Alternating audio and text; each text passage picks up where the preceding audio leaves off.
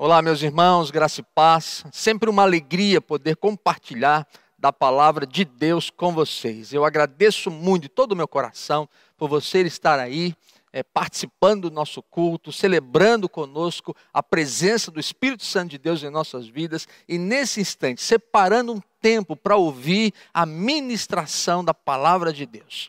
E hoje eu gostaria de trabalhar com vocês, fazer uma reflexão sobre esse tema Sou crente online. Isso pode? Sou crente online. Pastor, virei crente online. Meus irmãos, essa foi a declaração de um irmão, de um crente no Senhor Jesus Cristo, para mim. Pastor Jonas, eu agora, com essa pandemia, descobri que eu posso ser um crente online e eu daqui para frente virei crente online. Isso pode? Se você gosta de futebol, isso pode, Arnaldo. E eu gostaria de hoje à noite, com todo o meu carinho, com todo o meu amor, fazer uma reflexão bíblica com você sobre princípios e fundamentos da igreja. Então, aí no seu coração, diga: Senhor, fala comigo, ministra na minha vida, derrama sobre mim o teu querer, a tua vontade, que haja unção do Espírito Santo de Deus nesse instante. É o desejo do nosso coração, tá bom?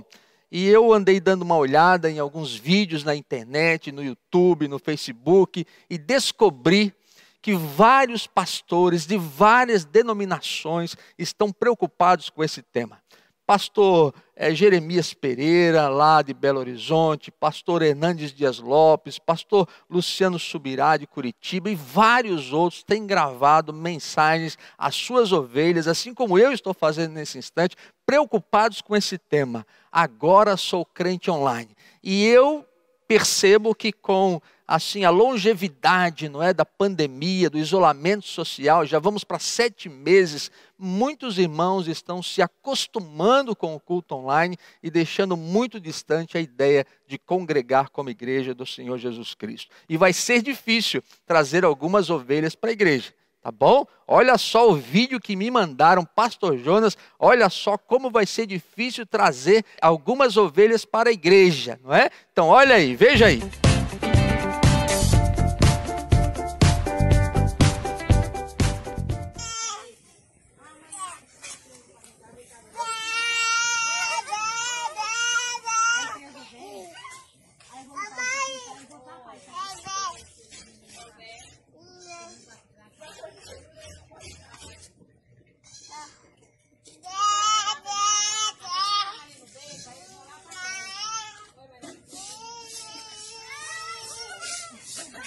Ok, meus irmãos, olha só. Cuidado, hein? Cuidado que eu vou puxar a sua orelha, começando agora. Olha o princípio bíblico.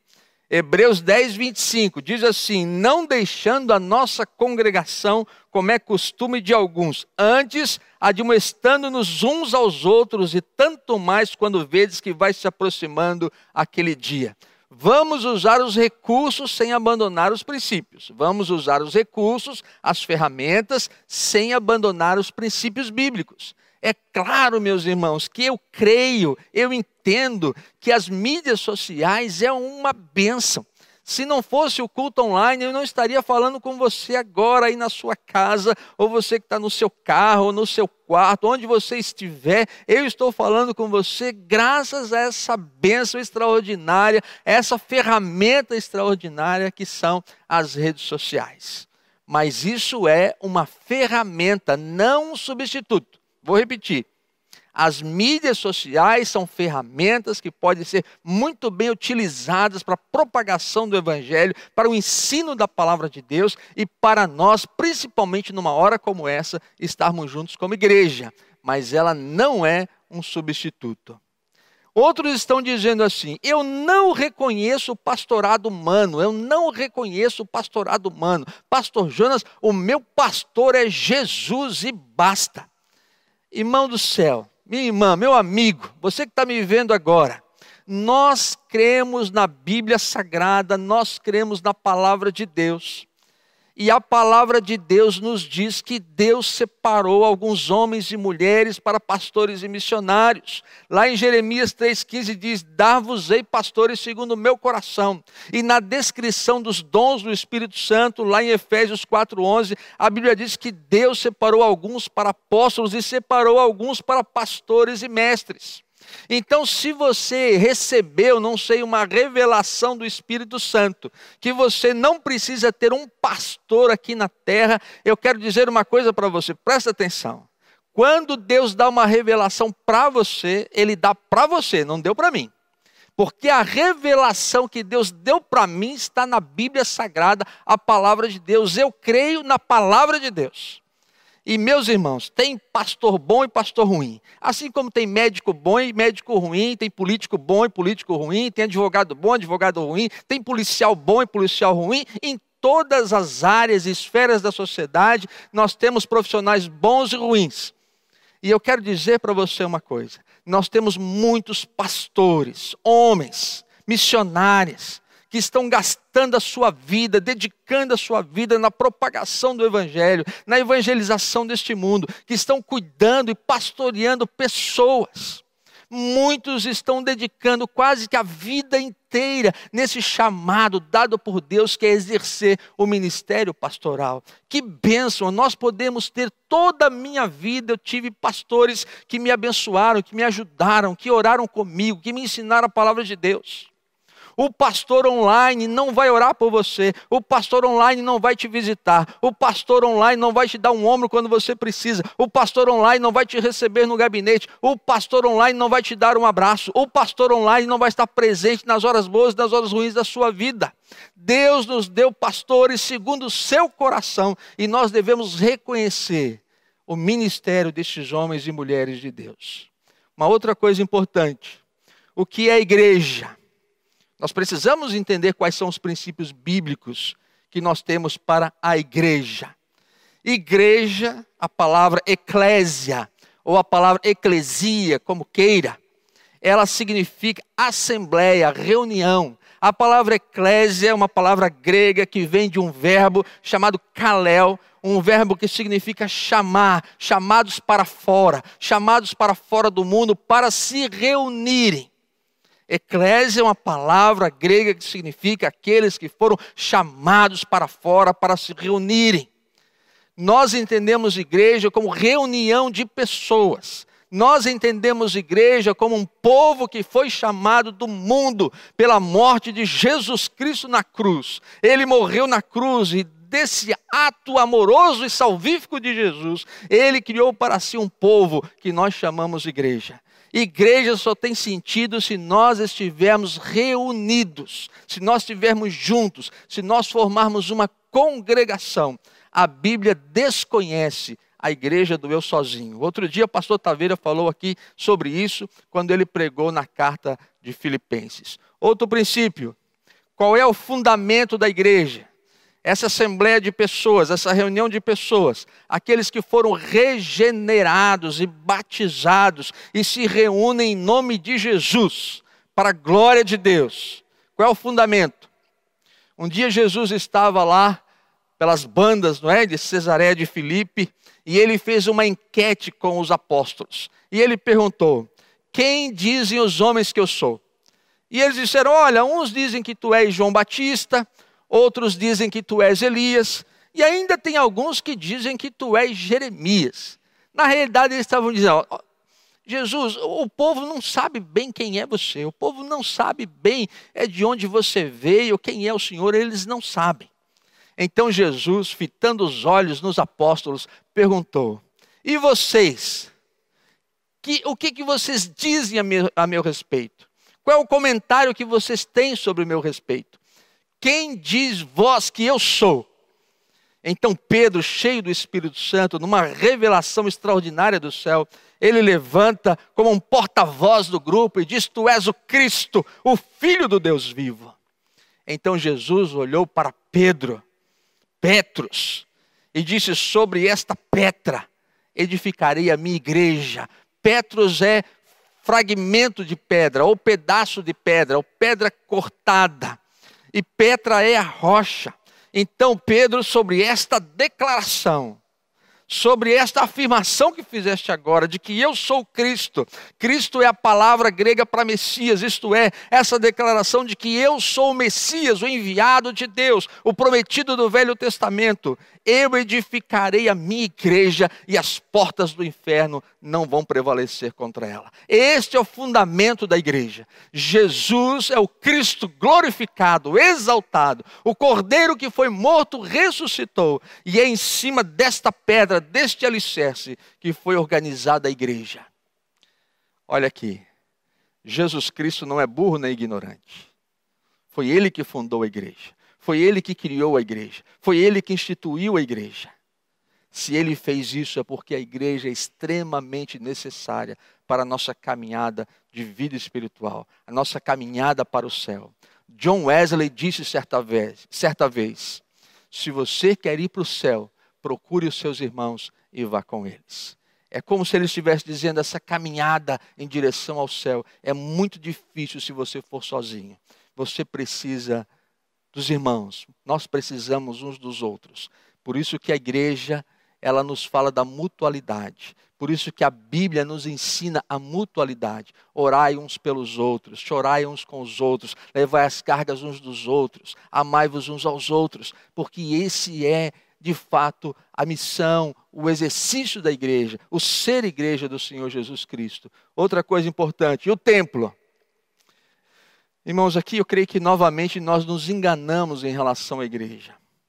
Lá no Velho Testamento, quando o povo estava no deserto, peregrinando pelo deserto, o povo de Israel, Moisés fez para eles um templo, né, um tabernáculo, uma tenda.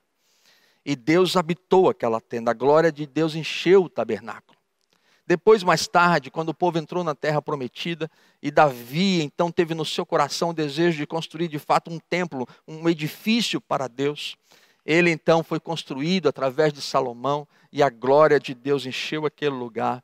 E ali o sacerdote entrava no Santo dos Santos para fazer os sacrifícios pelo povo, e homens de Deus tiveram experiências com o Senhor naquele lugar. Ali era a habitação de Deus.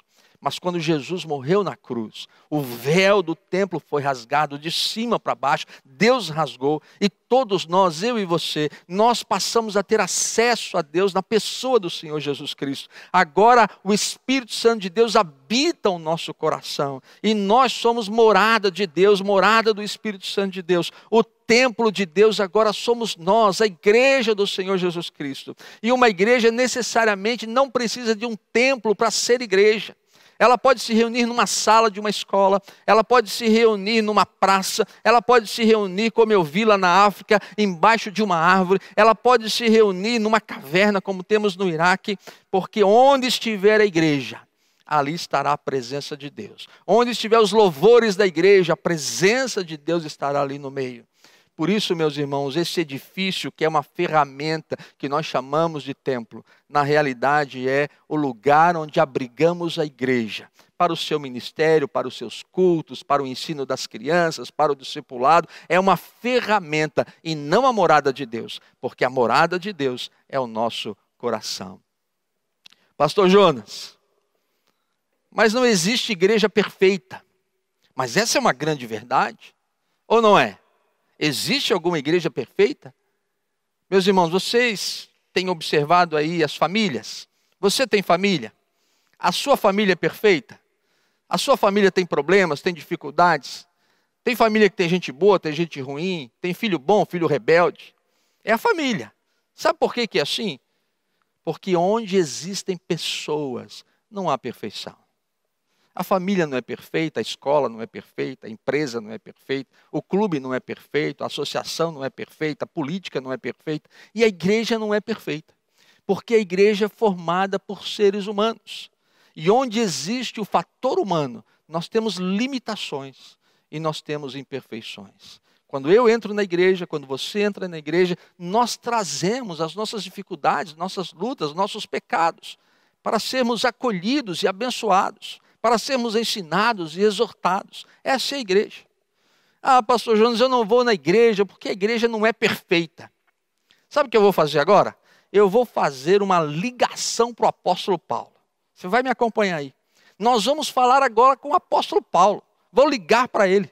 Deixa eu ver aqui o número do apóstolo Paulo e nós vamos ligar para ele agora. Vamos fazer uma ligação para saber dele sobre esse assunto. Se existe igreja perfeita. Até deixei aqui anotado o telefone dele, ok? Eu vou ligar agora. Alô? Alô? Opa, apóstolo alô? Paulo? Sim, é ele que está falando? Ô apóstolo Paulo, que prazer falar com você, viu? Obrigado por você atender aí o meu chamado. Tá ok? Podemos conversar um minuto? Claro, pastor Jonas, nossa amizade continua firme e forte. Pode Opa! falar, meu irmão. Ah, que prazer. Olha, estou com uns problemas aqui na, na Igreja Batista de Barreiros, que tem alguns irmãos reclamando de que a nossa igreja aqui não é uma igreja perfeita. Então eu estou pensando, é, quem sabe você pode me dar uma ideia, eu estou pensando em sair aqui da igreja de Barreiros e ir para a igreja de Corinto. O que, que você me fala da igreja de Corinto? Olha, pastor, o que eu tenho para lhe dizer da igreja Sim. de Corinto é uma igreja que infelizmente tem grupinhos, Sério tem mesmo? panelinhas. Sabe aquela gentinha que está fechada consigo mesmo, não se Nossa. abre para novas amizades, Puxa vida. brigam nos tribunais, né, procurando justiça. E ainda mais tem fornicadores. Nossa. Eu gostaria que o irmão repensasse essa igreja aí, hein? Nossa, não, não, Corinto não. E se eu for para a igreja de Éfeso? Éfeso me parece ser uma igreja boa. O que você acha? É, Éfeso é uma igreja alicerçada na palavra, Opa. o senhor sabe. Sim. Mas ultimamente tem muita gente sem amor. Nossa. Muita gente perdendo o amor na fé. Puxa vida. Nossa, então eu vou. É, igreja de Tessalônica, Tessalônica. que- O que, que o irmão acha? O que, que o apóstolo acha de eu ir para a igreja de Tessalônica?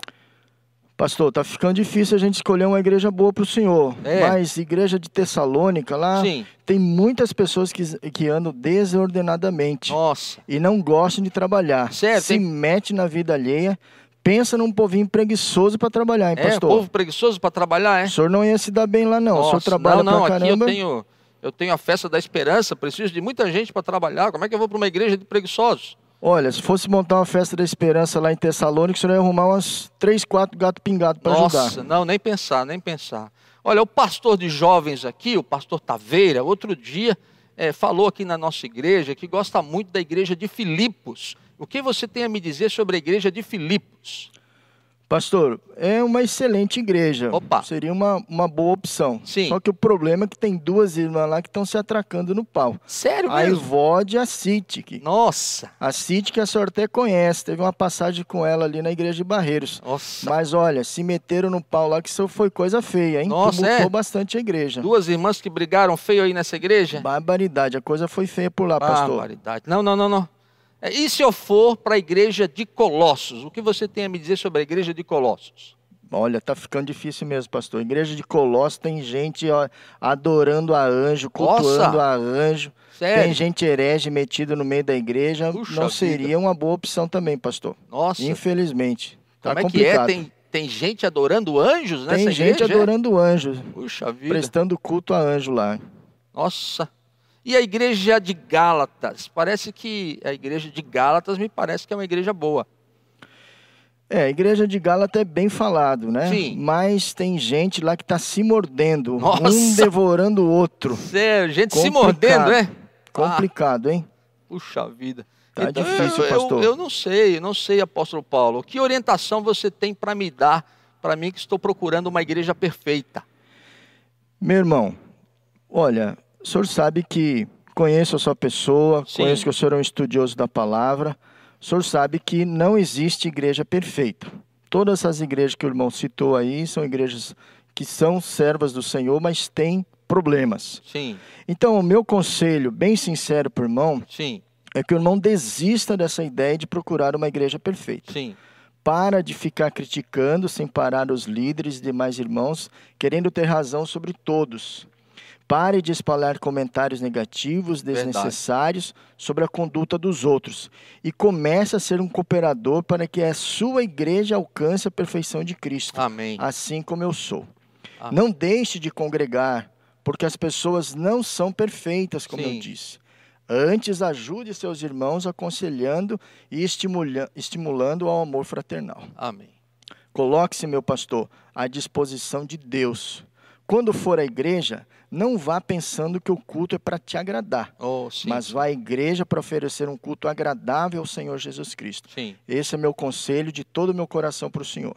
Puxa, apóstolo, muito obrigado, viu? Sabe de uma coisa? Eu vou ficar é na IBB, viu? Que a IBB é uma igreja muito abençoada. Nós temos algumas lutas, algumas dificuldades, nós temos alguns problemas, mas se temos um caminhão de problemas, nós temos dois caminhões de bênçãos. Então eu vou ficar na IBB, viu? Muito obrigado, um grande abraço.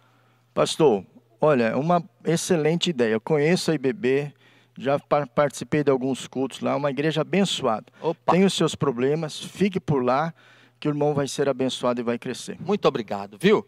Pastor, Sim. manda um abração para Thelma. Ah, Fala que eu estou precisando de umas calças, vou passar lá no bazar comprar umas calças, diz que tem umas calças baratas lá. tá bom, Tá pastor. bom? Tá Grande bom. abraço pro senhor aí. Fica Tá na bom, paz. apóstolo, um grande abraço, viu? O abraço para a Thelma será dado também. Muito obrigado. Você está vendo? É isso aí. Igreja perfeita. Só Jesus Cristo vai pastorear. Só Jesus Cristo vai pastorear um dia na glória. Nós, pastores humanos, míseros pastores humanos, nós vamos pastorear a igreja real. A igreja ideal, só Jesus vai pastorear, mas a igreja real é aquela que nos dá tanta alegria, tanto prazer, apesar das lutas e dificuldades. O ministério pastoral é um chamado maravilhoso para cada um de nós, viu? Nós vamos continuar. Metáfora é uma palavra, uma expressão que nós utilizamos para exemplificar uma outra coisa, para melhorar o sentido. Vou dar um exemplo para você entender melhor. Quando eu digo assim, minha boca é um túmulo, não estou dizendo que a minha boca é um túmulo, estou dizendo que em determinados assuntos eu fico em silêncio como num túmulo. Quando eu digo assim, essa rua parece um deserto, eu estou dizendo que aquela rua, porque não tem nenhum movimento, não é, de pessoas, ela parece um deserto. Quando eu digo assim, ah, fulano tem uma força igual a de um cavalo. Eu não estou dizendo que ele é um cavalo, não estou chamando ele de cavalo, mas eu estou dizendo que ele tem uma força que pode ser comparada à força de um cavalo. E existem algumas metáforas utilizadas no Novo Testamento, tanto por Jesus quanto pelo apóstolo Paulo, também por Pedro, que nos ajudam a entender o significado da igreja no Novo Testamento. A primeira figura, a primeira metáfora é Jesus que utiliza com muita sabedoria lá em João capítulo 10, quando ele diz que ele é o bom pastor.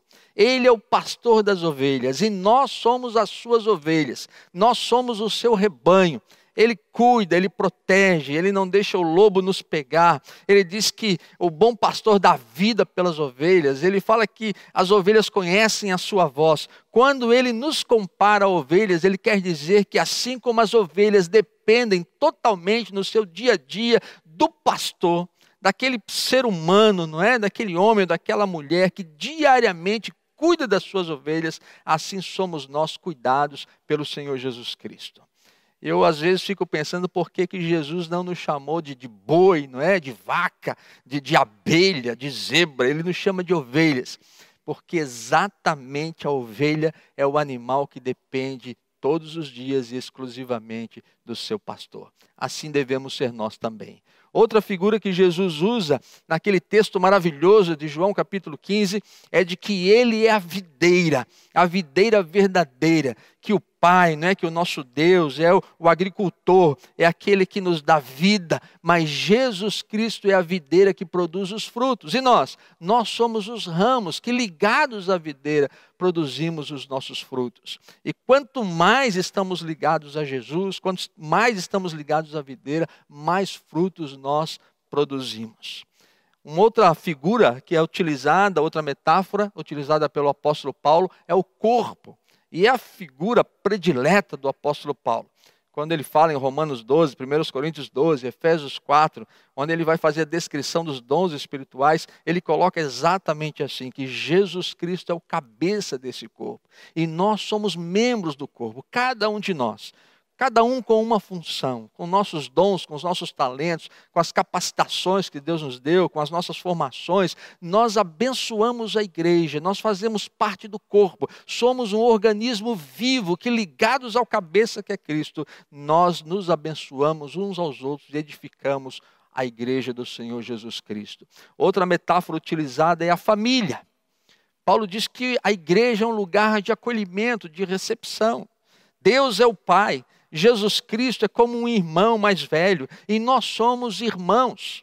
E por isso nós nos chamamos irmão Fulano, irmão Ciclano, irmão Beltrano, porque somos da família de Deus, povo de Deus. E como família, meus irmãos, nós somos parte do, da, do povo do Senhor Jesus Cristo, que é a igreja. Uma outra metáfora utilizada é o edifício, utilizada por Paulo, utilizada também por Pedro, onde nós somos chamados de pedras vivas. Edifícios sois vós, como pedras vivas, pedras que vivem. Nós somos o edifício construído para a habitação de Deus. Em todas essas metáforas tem algo muito interessante. Tem uma coisa em comum: é que essas metáforas representam a coletividade. As ovelhas de Jesus, os ramos da videira, somos os membros do corpo, nós somos os membros da família, nós somos cada um de nós uma pedra do edifício, edifício onde Jesus Cristo é a principal pedra de esquina, pedra angular, a coluna principal. É a coletividade. Por quê? Porque no Novo Testamento desconhece a igreja do eu sozinho. O Novo Testamento não aprova o isolamento do corpo, o afastamento do corpo. Quando você está fazendo o seu culto online, nós estamos aqui usando o culto online como uma ferramenta para conversar com você, para ensinar você. Não é para substituir o culto presencial, porque nada vai substituir a nossa comunhão, o nosso abraço, o estarmos juntos, o servirmos uns aos outros, o adorarmos juntos, o estarmos realmente presentes na celebração dos nossos cultos. Porque igreja é essa coletividade Igreja é plural. Meus irmãos, quando nós pensamos em igreja, pensamos sempre no nós. É o pão nosso de cada dia.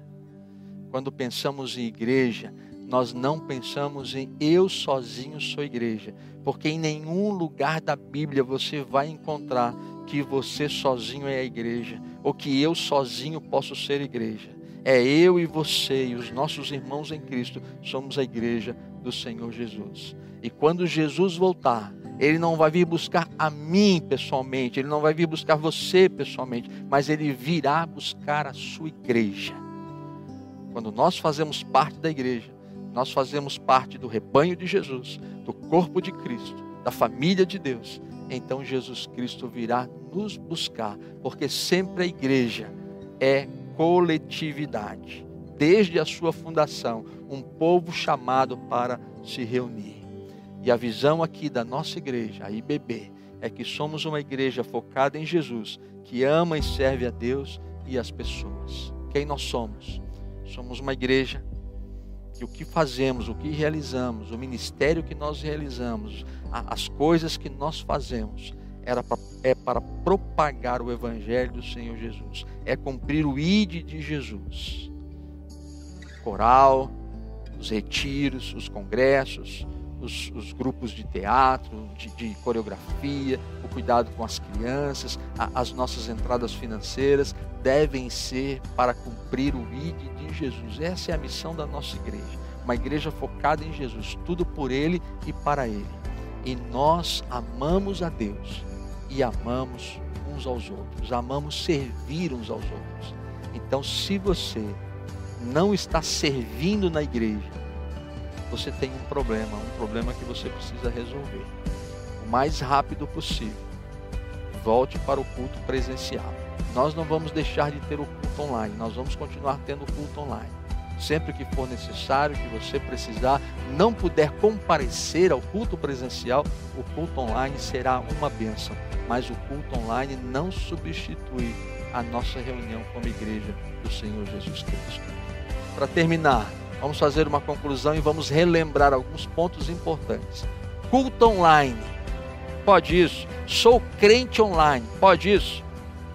Claro que sim, é uma ferramenta extraordinária, abençoada. Que bom que temos um culto online. Que bom que agora eu estou podendo conversar com você. Isso não tem discussão. Que bom que a igreja que nós vivemos, a igreja da nossa geração, tem essa ferramenta maravilhosa para comunicar o evangelho de Jesus. Mas olha, não comungar é problema. Não comungar é um problema. Eu preciso ter saudade da comunhão. Uma irmã veio na igreja essa semana, idosa, e disse: Pastor Jonas, eu estou com muita saudade da igreja. Não dá para o senhor fazer um culto escondido. Faz um culto escondido, pastor, só para os idosos. A gente fecha a porta, ninguém vai ficar sabendo. Vamos fazer um culto escondido. Ah, me dá vontade mesmo de fazer um culto escondido para os idosos. Mas enquanto não mudar aí as orientações né, da vigilância sanitária, das nossas autoridades, a gente não pode fazer isso.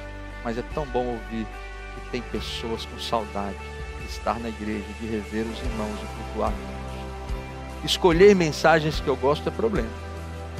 Que bom poder é, ligar o YouTube, não é?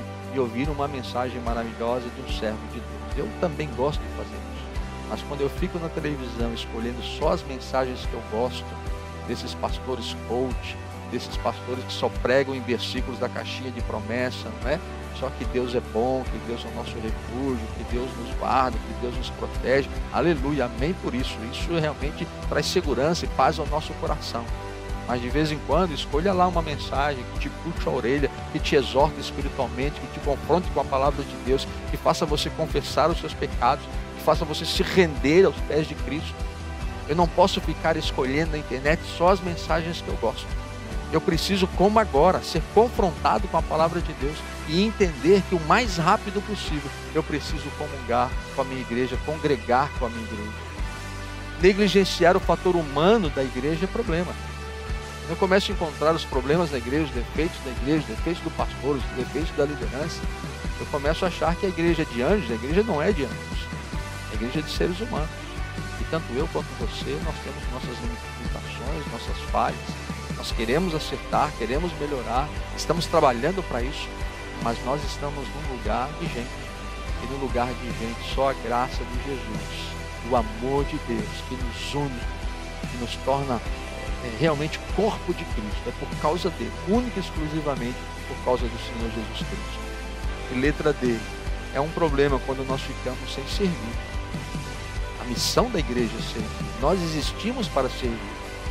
Se eu fico na minha casa, só no culto online, e eu não sirvo, eu não participo do serviço cristão, do serviço da igreja, do servir a Deus e do servir outras pessoas, isso é um problema que nós precisamos resolver. Então, duas coisas importantes hoje à noite, para você pensar e refletir. As mídias sociais são uma benção extraordinária, fantástica mas são ferramentas, não são substitutos do culto presencial. Que Deus te abençoe e que o mais breve possível nós possamos estar juntos na nossa igreja, presencialmente, para cultuarmos o nosso Deus e para servirmos uns aos outros. Que Deus te abençoe profundamente. Amém.